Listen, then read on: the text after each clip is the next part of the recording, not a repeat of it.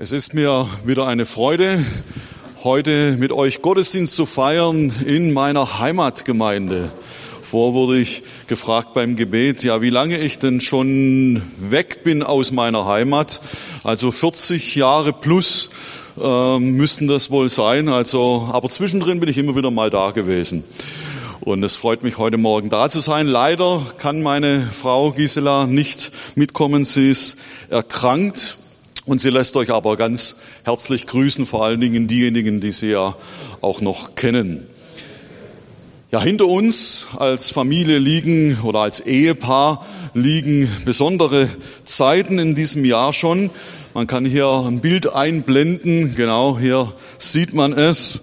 Im Mai konnten wir unseren, beide haben wir ja im Mai Geburtstag, Gisela und ich, unseren 60. feiern und es war ein besonderes Highlight, nämlich unsere erste Enkeltochter war mit dabei.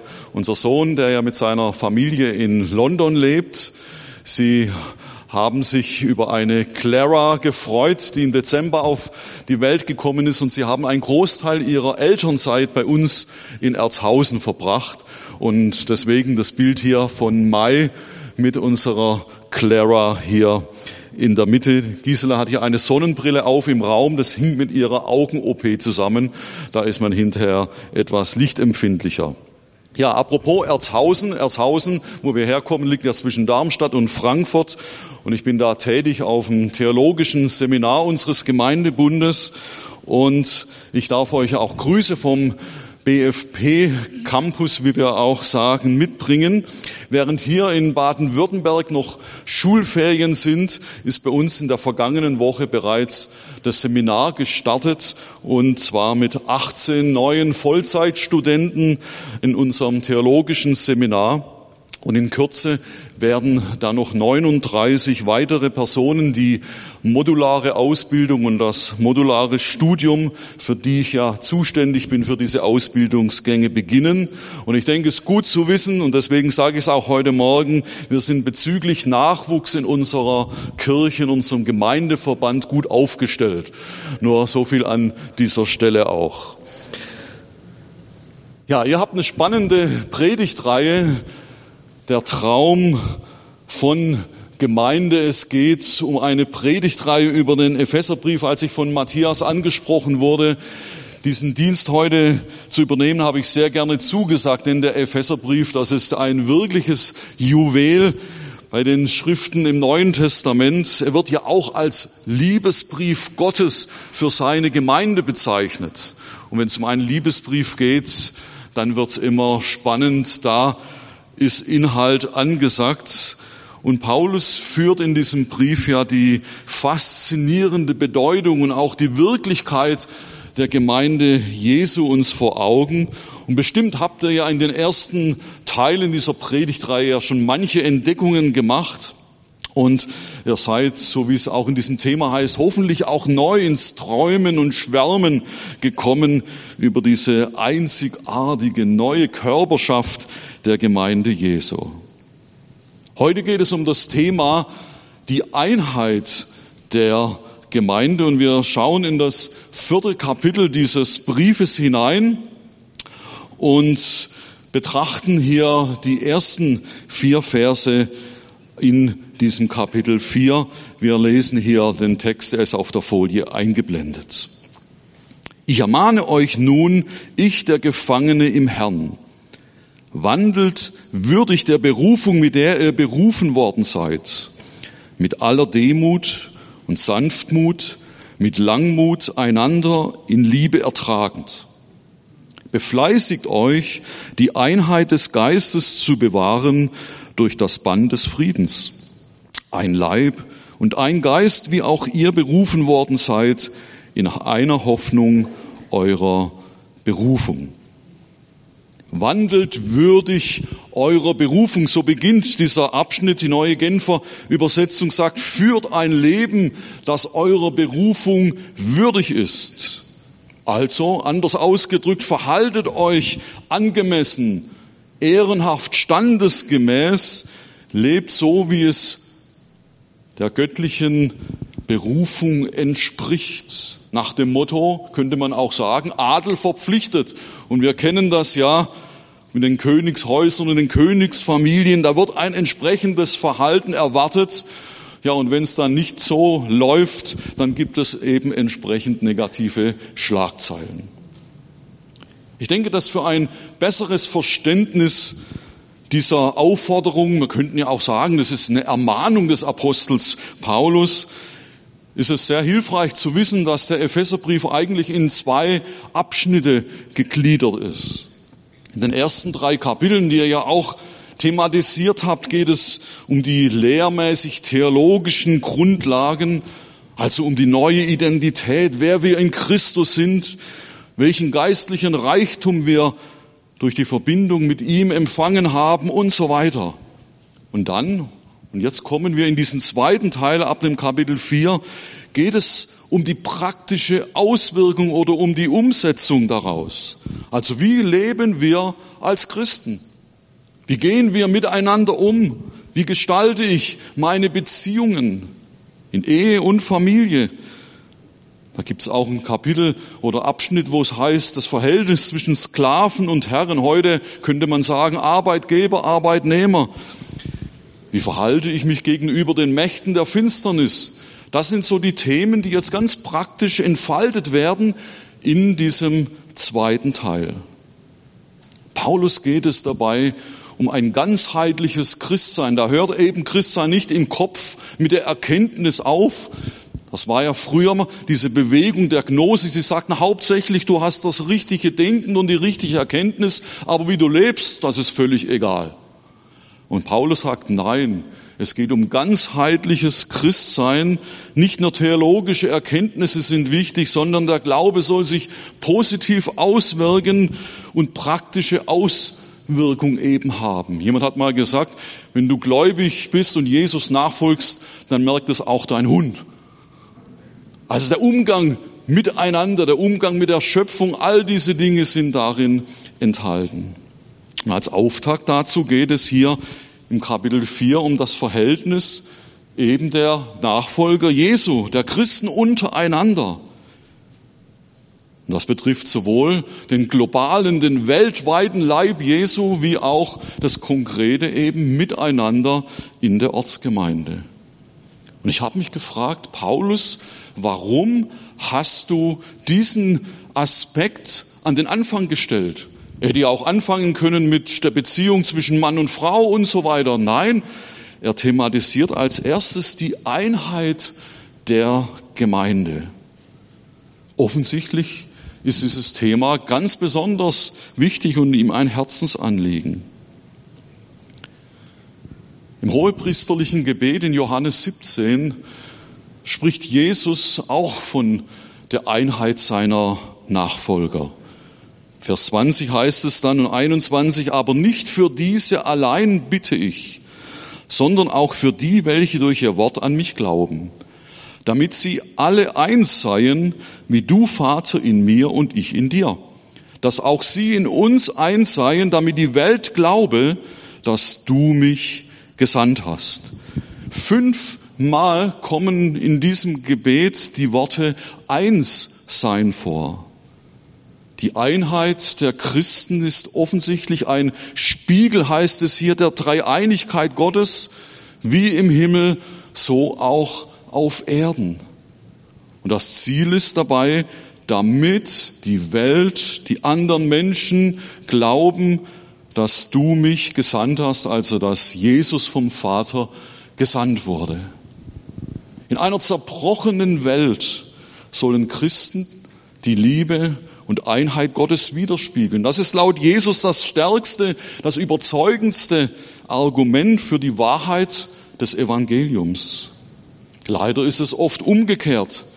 Wie sollen Menschen an einen Gott der Liebe glauben, wenn sie diese Liebe bei seinen Kindern nicht sehen, sondern vielmehr Zank, Streit und gar Trennung? Kein Wunder also, wenn Paulus diesen Aspekt so stark betont. Doch ich denke, es gibt noch einen anderen Grund für das Leben in Einheit. Ich denke, an diesen berühmten Leitspruch Einheit macht stark. Das ist ja so ein Slogan, aber ich denke, da steckt ganz viel Wahrheit drin. Jesus sagt einmal in Matthäus 12, jedes Reich, das mit sich selbst entzweit ist, wird verwüstet. Jede Stadt, jedes Haus, die mit sich selbst entzweit sind, werden nicht bestehen. Das bedeutet aber auch im Umkehrschluss, wenn wir einig sind, dann werden wir bestehen. Und wenn wir einig sind, dann werden wir auch etwas bewirken. Die ersten Christen in der Apostelgeschichte, von ihnen wird uns berichtet, dass sie, die gläubig wurden, heißt es dort im Kapitel 4, waren ein Herz und eine Seele. Also offensichtlich hatten sie eine gewisse Form der Einheit praktiziert. Und dann lesen wir von vielen Ereignissen oder von vielen Auswirkungen dessen.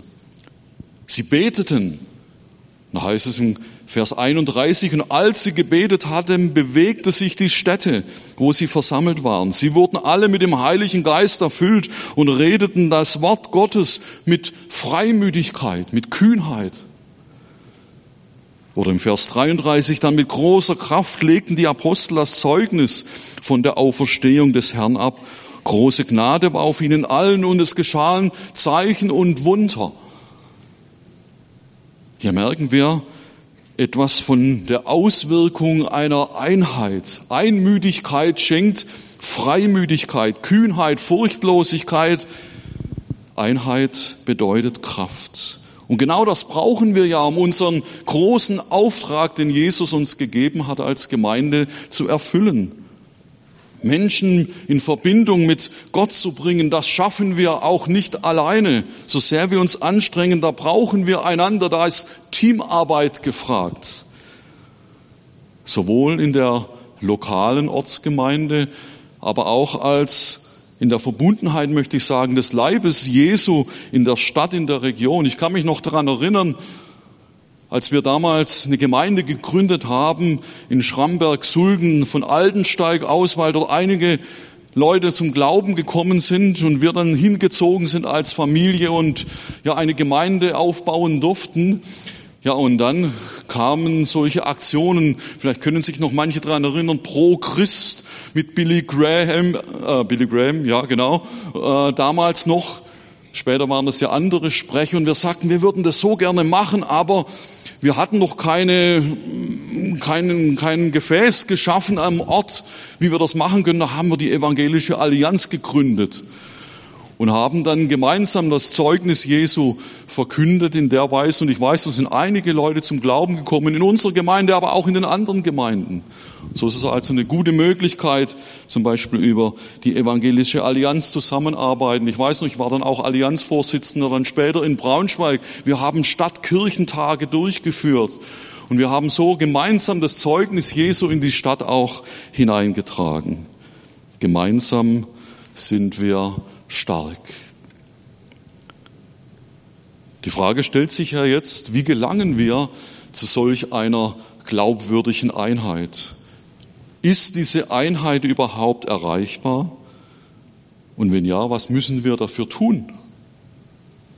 Lasst uns dazu einen weiteren Vers betrachten hier in unserem Abschnitt in Epheser 4. Dort heißt es im Vers 3, befleißigt euch, die Einheit des Geistes zu bewahren durch das Band des Friedens. Eine bemerkenswerte Aussage. Hier steht nämlich nicht, stellt die Einheit her oder gut schwäbisch, schafft die Einheit herbei, sondern hier steht, bewahrt die Einheit. Ich kann ja nur etwas bewahren, was offensichtlich bereits vorhanden ist. Und das ist ein mutmachender und befreiender Aspekt. Wir müssen die geistliche Einheit nicht erst mit irgendwelchen Kräften bewerkstelligen, sondern sie ist bereits vorhanden. Und zwar ist sie gegeben durch den Opfertod Jesu. Und deshalb habe ich dieses Bild hier mit eingeblendet die zwei Balken des Kreuzes. Die Verbindung mit Gott, aber auch die Beziehung, der Menschen untereinander, das hat Jesus am Kreuz vollbracht. Wir sind zusammengefügt, wir sind eins gemacht in Christus. So wie wir ja bereits betrachtet haben, ein Kapitel vorher, selbst die Juden und die Nichtjuden sind eins in Christus. Die geistliche Einheit ist ein Geschenk. Preis sei Jesus dafür. Doch gleichzeitig werden wir nun aufgefordert, dieses, mit diesem Geschenk sorgsam umzugehen. Und zwar nicht nur so nebenbei, sondern mit Einsatz, mit Fleiß, mit Hingabe. Die neue Genfer übersetzt es so, setzt alles daran, die Einheit zu bewahren, die Gottes Geist euch geschenkt hat. Ich vertrachte Einheit gerne so wie ein rohes Ei. Da muss man vorsichtig miteinander oder muss man vorsichtig umgehen und so gilt es auch bei der Einheit, vorsichtig und dezent miteinander umzugehen. Ich denke auch an die berühmte Kindererziehung. Wir sagen, Kinder sind ein Geschenk Gottes. Ja, dann freuen wir uns, wenn da so ein Baby auf der Welt ist. Aber ich habe das jetzt ja erlebt, die waren ja einige Wochen bei uns. Das ist ganz schön Arbeit habe ich mich noch erinnert, ah, wie war denn das damals? Also Aufgaben, Geschenke Gottes sind auch Herausforderungen. Das kann man nicht nur so irgendwie nebenher bewerkstelligen, sondern es kann durchaus auch anstrengend sein. Und ich denke, so ist es auch mit der geistlichen Einheit. Gott überträgt uns die Verantwortung, dieses kostbare Geschenk zu bewahren und zu beschützen sodass es auch nicht geraubt wird. Und diese Einheit in den Beziehungen soll sie ja in erster Linie auch ausgelebt werden. Es gibt natürlich jemand, der keine, keinen Spaß dran hat und kein Interesse daran hat, dass diese Einheit gelebt wird. Er weiß ganz genau, welche eine Kraft eben in dieser Einheit steckt, welche eine Überzeugungskraft, welche eine Ausstrahlung diese Einheit hat. Es ist niemand anders als der Widersacher, der Teufel, der Diabolos, wie es auch heißt, der Durcheinanderwerfer, der Urrebell. Mit viel List und Tücke will er uns davon abhalten, dass authentische Einheit und Beziehung nicht gelebt wird. Ich denke, ich sollte es ein bisschen praktisch werden lassen. Nun, nämlich wie kann dieses Geschenk der Einheit sichtbar werden, was können wir dazu beitragen? Wie können eben diese Fleißschritte aussehen? Und ich möchte so einige Dinge hier an dieser Stelle nennen. Das erste ist eine Einheit, ja, es ist eingeblendet, muss aktiv gebaut werden. Wir haben ein besonderes Jubiläum zu feiern in diesem Gottesdienst. Das Ehepaar Falter feiert die goldene Hochzeit. Wow, 50 Jahre verheiratet, Gisela und ich, wir kommen im Oktober erst auf 37 Jahre, also ihr habt einen guten Vorsprung. Wir werden nachher für euch beten und euch segnen. Sie wissen, ihr wisst, wovon ich spreche. Denn auch die Einheit in der Ehe muss ja gelebt werden. Sonst klappt das nicht 50 Jahre miteinander. Hier diese Folie, wo es steht, die Brücke vom Ich zum Du. Zum du. Einheit und gute Beziehung fallen eben nicht nur vom Himmel, es muss daran gebaut werden. Am besten von beiden Seiten, eben wie bei solch einer Brücke. Als ich hierher gefahren bin, ich natürlich am Darmstädter Kreuz durchgefahren, da bauen sie zurzeit zwei riesige Brücken. Da war teilweise auch schon die Autobahn gesperrt und man sieht immer wieder, wenn man da vorbei oder durchfährt, wie ein Stück weit von dieser Brücke gebaut wird. Und tatsächlich, sie wird von beiden Seiten gebaut. Da baut nicht nur einer auf einer Seite, sondern sie nähern sich von beiden Seiten und irgendwann gibt es diesen Brückenschluss und dann ist die Brückeneinheit vorhanden. Oder wie ein Garten. Ein Garten muss gepflegt werden. Jeder, der einen Garten zu Hause hat, der weiß das. Eins wächst von alleine. Das wisst ihr auch. Gell? Das ist das Unkraut. Da braucht man nichts dazu tun. Interessant ist, dass Paulus nun in unseren Versen einige Baumaterialien nennt, Sie sind quasi wie so Voraussetzungen zu einem gelingenden Beziehungsaufbau. Wandelt würdig heißt es dort im Vers 2 mit aller Demut, Sanftmut, mit Langmut, einander in Liebe ertragend. Was bedeutet das mit aller Demut? Im Griechischen heißt Demut Niedriggesinntheit. Also ich denke von mir nicht hoch, groß, sondern ich denke niedrig von mir. Deswegen sagt Paulus auch im Philipperbrief, den anderen höher achten als sich selbst. Er ist mir höher, also wertvoller, wichtiger. Die logische Konsequenz dieser Haltung ist, ich erhebe mich nicht über den anderen. Das ist kein Platz für Arroganz, Überheblichkeit. Ich achte den anderen, auch wenn er vielleicht eine ganz andere Erkenntnis oder Meinung hat. Ich bin auch bereit, mich zu beugen und um Vergebung zu bitten, wenn es angesagt ist. Und dann heißt es hier Sanftmut. Wisst ihr, Sanftmut bedeutet eigentlich Zahmheit. Wilde Tiere werden gezähmt.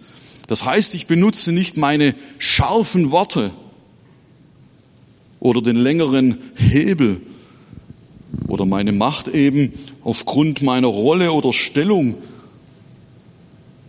Jesus ist uns hier ein absolutes Vorbild. Er sagt, lernt von mir, denn ich bin sanftmütig und von Herzen demütig. Das ist interessant, in christlichen Stellenausschreibungen, die man ja immer wieder auch so lesen kann, da wird dann auch beschrieben, was für Qualifikationen Einzelne haben sollen, aber da steht nie drin, Sanftmut und Demut erwarten wir.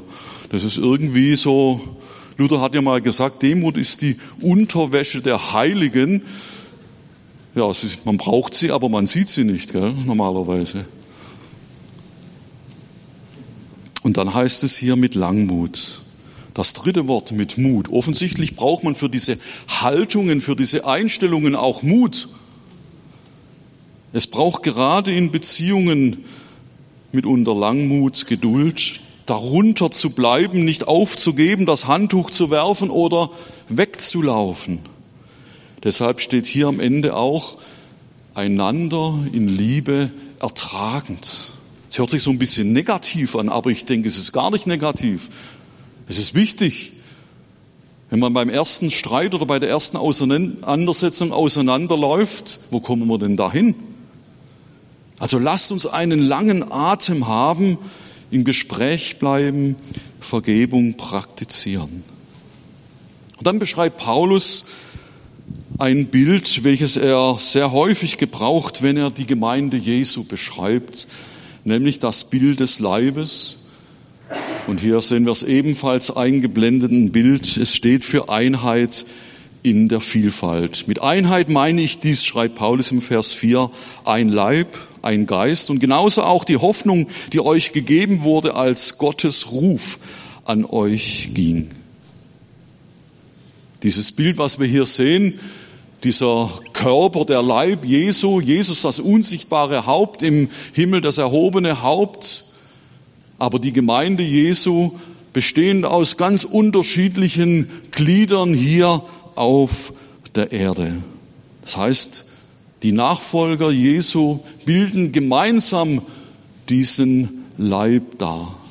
Und das ist ein Bild natürlich auf Vielfalt. Ein Körper, unser natürlicher Körper hat ja auch ganz unterschiedliche Glieder und völlig unterschiedliche Aufgaben und Funktionen der einzelnen Glieder. Und so ist es auch mit dem Leib Jesu, mit der Gemeinde. Es wäre ja auch langweilig, wenn alle so wären wie ich. Wo würden wir denn da hinkommen? Und gleichzeitig ist es aber auch ein Bild auf die Einheit, denn die einzelnen Glieder sind ja miteinander verbunden. Sie müssen ja, sagt Paulus an anderer Stelle im Korintherbrief, sie müssen ja miteinander verbunden sein, sonst funktioniert der Leib nicht. Ein fantastisches Bild, Einheit in der Vielfalt. Ich merke das auch immer wieder, wenn wir äh, ganz praktisch, wenn wir unsere internationalen Kurse haben. Da kommen also Afrikaner, kommen Russlanddeutsche, kommen Leute aus anderen Kulturen und wie die Gott anbeten, auch wie die essen, sieht man ja dann auch, gell? Die wollen morgens schon was, morgens schon was Warmes unbedingt und mittags auch und abends nochmal. Also interessant. Und wenn es dann um die Kollekte geht, weiß jetzt nicht, wie das in Corona-Zeiten läuft, aber das solltet ihr mal miterleben, die afrikanischen Geschwister. Dann kommen die singen, tanzen, fröhlich, wippend nach vorne und legen ihre Gaben dann in äh, einen Opferkorb ein. Also eine richtig fröhliche Sache, nicht ein Opfer tut weh und so weiter, sondern sie machen das, sie zelebrieren das richtig. Also hier merken wir, wir brauchen nur gar nicht so weit weggehen. Die Leute leben ja auch um uns herum. Die Vielfalt des Leibes Jesu faszinieren und trotzdem können wir einig sein im Geiste. Das ist großartig. Also Einheit bedeutet niemals Einförmigkeit. Auch wenn es ein bisschen einfacher ist natürlich, wenn alle so wären wie ich. Da wird es keine Probleme geben. Biblische Einheit bedeutet immer Einheit in Vielfalt, kein Fingerabdruck gleich dem anderen und wir dürfen gemeinsam in unserer Unterschiedlichkeit Jesus ehren und seinen Namen groß machen. Wir dürfen ihm folgen und auch miteinander Reich Gottes bauen. Das bedeutet auch, dass Einheit möglich ist, trotz mancher Unterschiede und unterschiedliche Erkenntnisse, Ansichten und Überzeugungen. Also wenn wir erst dann eins wären, wenn wir in all unseren Dingen, die uns bewegen und beschäftigen, äh, in Übereinstimmung wären, da würde die Tage nicht ausreichen. Deshalb gilt es auch da, Spannungen auszuhalten. Wir dürfen nicht zulassen, dass sich etwas zwischen uns stellt und wir weisen alle Spaltungstendenzen zurück. So macht es auch Paulus. Es gilt, wir sind und wir werden nicht eins, wenn alle Streit- und Erkenntnisfragen gelöst sind, sondern wir sind eins, weil wir uns von Jesus gerufen wissen. Er hat uns zu einem Leib hinzugefügt und wir sind seinem Auftrag gemeinsam verpflichtet und wir kommen gemeinsam seinen Auftrag nach. Deshalb ist es eine auftragsorientierte Einheit. Ich weiß gut, wenn ich mit Geschwistern aus anderen Konfessionen zusammensaß, das war immer spannend. Und wir waren uns garantiert nicht in allen Fragen einig, brauchen nur die Frage Taufe und so weiter äh, erwähnen. Da kommen die unterschiedlichen Meinungen zum Tragen. Aber trotzdem waren wir uns einig in unserem Ziel. Wir wollen Jesus ehren und wir wollen gemeinsam Reich Gottes bauen in dieser Stadt. Ich denke an die aktuelle Rettungsmission in Afghanistan, die ja jetzt zu Ende geht, beziehungsweise gegangen ist. Wir kennen diese Bilder, diese dramatischen Bilder vom Flughafen in Kabul. Ich selber war ja auch schon in Afghanistan, weil wir dort Mitarbeiter hatten von dieser Gemeinde, wo ich vorher tätig war in Braunschweig. Und ich sehe da auch Parallelen zur Gemeinde Jesu. Unser Auftrag ist es, so vielen Menschen wie irgendwie möglich herauszuholen, herauszuretten aus der Verlorenheit ohne Jesus. Das hat Priorität. Das ist unser Ziel. Und alles andere, alle Erkenntnisfragen, sie sind erst einmal zweitrangig. Sondern es geht um dieses Ziel, den Auftrag zu erreichen. Und da können wir miteinander einig sein. Dafür stärken, dafür ergänzen, dafür unterstützen wir uns gegenseitig. Und genau davon spricht Paulus dann auch in den weiteren Versen 11 bis 16. Wir dienen einander, aber wir werden auch zu und ausgerüstet. Wir nehmen zu an Reife, aber auch an Wirksamkeit. Wir wachsen in der Liebe zueinander und gleichzeitig auch zu unserem Haupt Jesus Christus.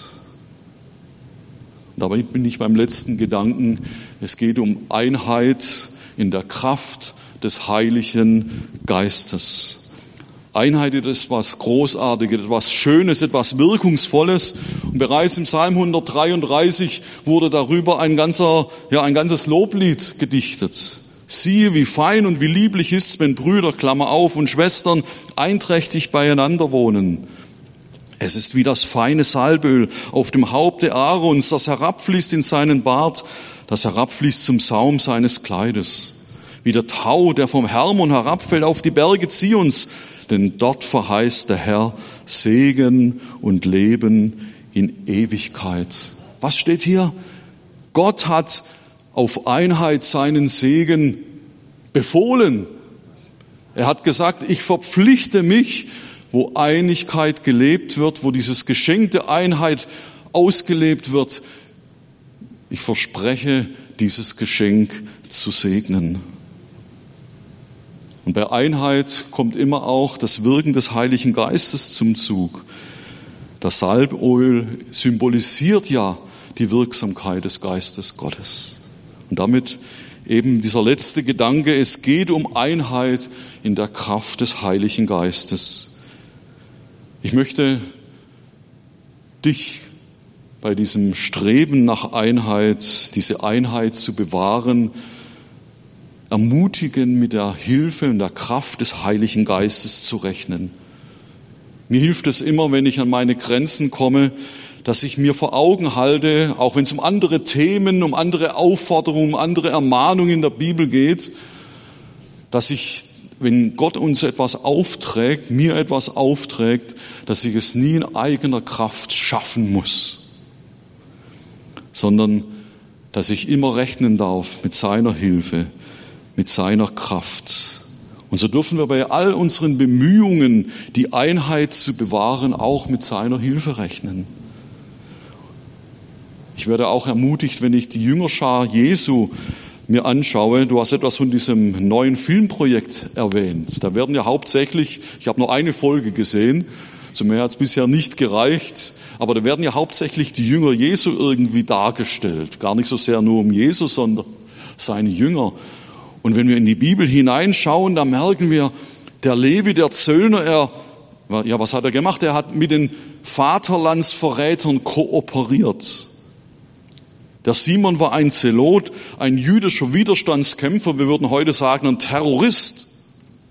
Das heißt, das waren schon mal politische Gegner. Und dann gibt es den Johannes, der sensible Melancholiker. Und natürlich den Petrus, der stürmische Sanguiniker, der redete und erst hinterher nachdachte, was er eigentlich redet. Das waren so ein paar nur von den zwölf. Also das war eine Wahnsinnstruppe hier zusammen. Eine wirklich bunte Mischung, die Jesus sich da ausgesucht hat. Und ich habe mich immer gefragt, da gibt es ja die Bibelstelle, äh, dass Jesus betete und dann rief er, glaube ich, Markus Evangelium, dann rief er seine Jünger. Also ich weiß nicht, ob ich nach dem Gebet mir diese Truppe zusammengestellt hätte, die so verrückt äh, sind von ihrer Vielgestaltigkeit. Ich hätte mir wahrscheinlich eine homogenere Truppe zusammengestellt. Und doch hat es Jesus gemacht. Und interessant ist, am Pfingsten heißt es, waren alle einmütig beieinander. Mit der Auswirkung der Heilige Geist ist gekommen und ist gefallen auf sie. Und dann gründeten und leiteten sie die Gemeinde Jesu miteinander. Klar, es gab Fragen, die zu bewältigen waren und so weiter. Ich denke an das Apostelkonzil, da muss man sich auch einig werden. Also auch, es war nicht eine konfliktfreie Zone, aber sie brachten es hin, in Einheit miteinander Reich Gottes zu bauen. Das hat sie beseelt, das war ihr Fokus.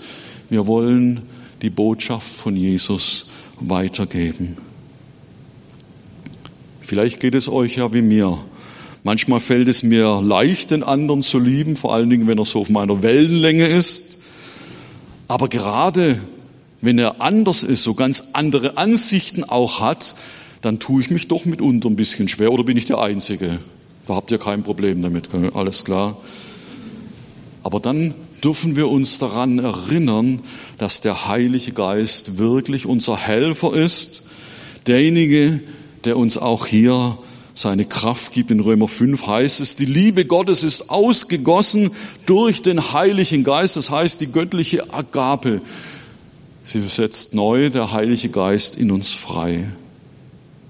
Wir können also ins Gebet gehen und Jesus unseren Bankrott erklären und sagen, Herr, meine Liebesfähigkeit ist aufgebraucht, mein Tank ist leer, mein Vergebungspotenzial ist erschöpft. Und dann dürfen wir ihn bitten, uns neu mit dem Heiligen Geist zu erfüllen und seine Liebe in uns freizusetzen. Und wie oft habe ich erlebt, wie sich dann etwas bei mir zuallererst verändert hat, in meinem Denken, in meiner Haltung und wie doch ein positiver Weg des Miteinanders geebnet und gefunden wurde. So möchte ich zum Abschluss meiner Botschaft uns auffordern.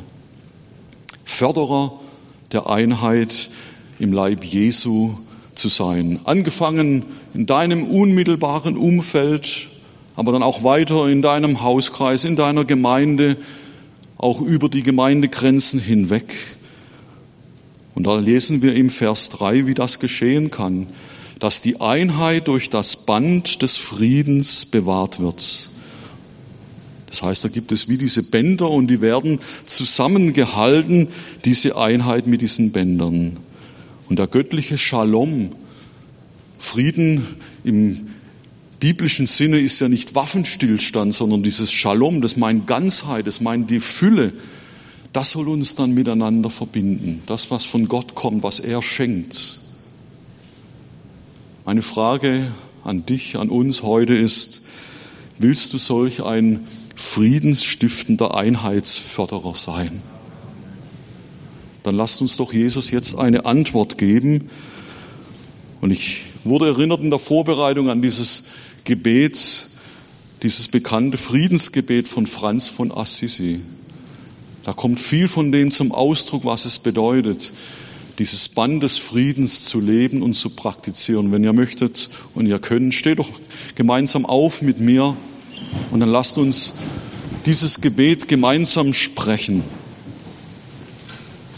Herr, mach mich zu einem Werkzeug deines Friedens dass ich liebe, wo man hasst, dass ich verzeihe, wo man beleidigt, dass ich verbinde, wo Streit ist, dass ich die Wahrheit sage, wo Irrtum ist, dass ich Glauben bringe, wo Zweifel droht, dass ich Hoffnung wecke, wo Verzweiflung quält, dass ich Licht entzünde, wo Finsternis regiert, dass ich Freude bringe, wo der Kummer wohnt. Amen, so sei es. Seid gesegnet in Jesu Namen. Amen.